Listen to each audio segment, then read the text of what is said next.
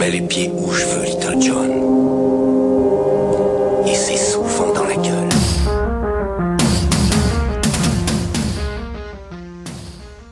Auditeur de mon cœur, j'aurais voulu pour bien commencer l'année et ce premier rendez-vous en tête à tête, ou plutôt micro, tête à micro, micro à poste et poste à tête, J'aurais voulu t'apporter à toi qui m'écoutes des nouvelles fraîches et bigarrées, qui fleurent bon la fin d'un été douillet dans lequel on sait plus à s'écarter les doigts de pied en éventail jusqu'à très tard, sirotant quelque alcool qui fait sourire sous une nuit étoilée.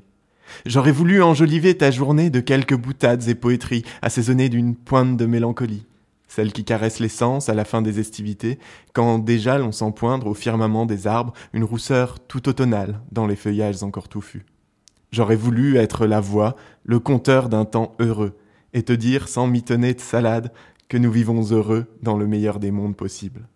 Malheureusement, ma verve est en berne, ma poésie passe la larme à gauche.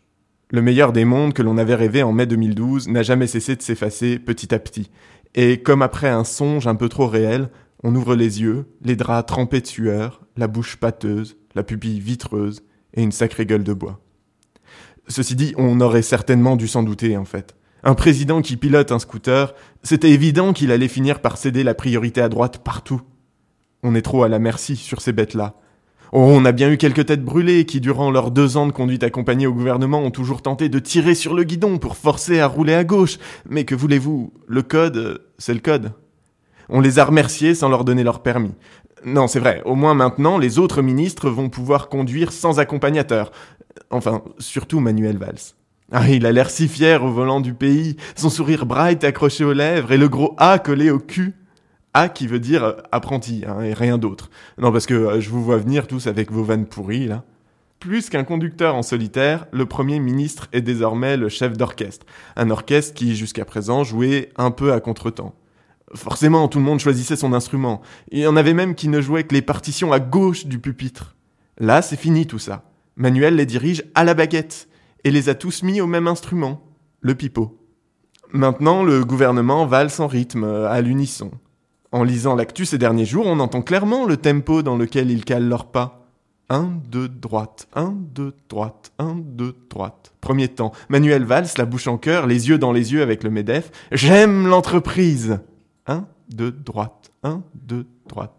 Deuxième temps, Emmanuel Macron, fils prodigue, dans une interview, nous, pourrions, autoriser les entreprises et les branches à déroger aux règles de temps de travail et de rémunération. Un, deux, droite, un, deux, droite. Troisième temps, François Repsamen, feu maire et feu de gauche, dans un tweet demande à Pôle emploi de renforcer les contrôles pour être sûr que les chômeurs cherchent bien du travail. Un, deux, droite, un, deux, droite. Bon alors, euh, par contre, vous vous étonnez pas, moi je vais rester assis dans un coin de la salle parce que bon, déjà j'aime pas trop danser, mais en plus quand la musique est pourrie comme ça, et puis aller voir tourner dans tous les sens, euh, là ça me fout limite la gerbe en fait. Mais bon, c'est comme ça. Enfin, tout ça ne doit pas nous empêcher de nous focaliser sur le principal événement de nos vies dijonnaises, le tronc qui tourne en face les galeries a disparu. Je mets les pieds où je veux, Little John et c'est souvent dans la gueule.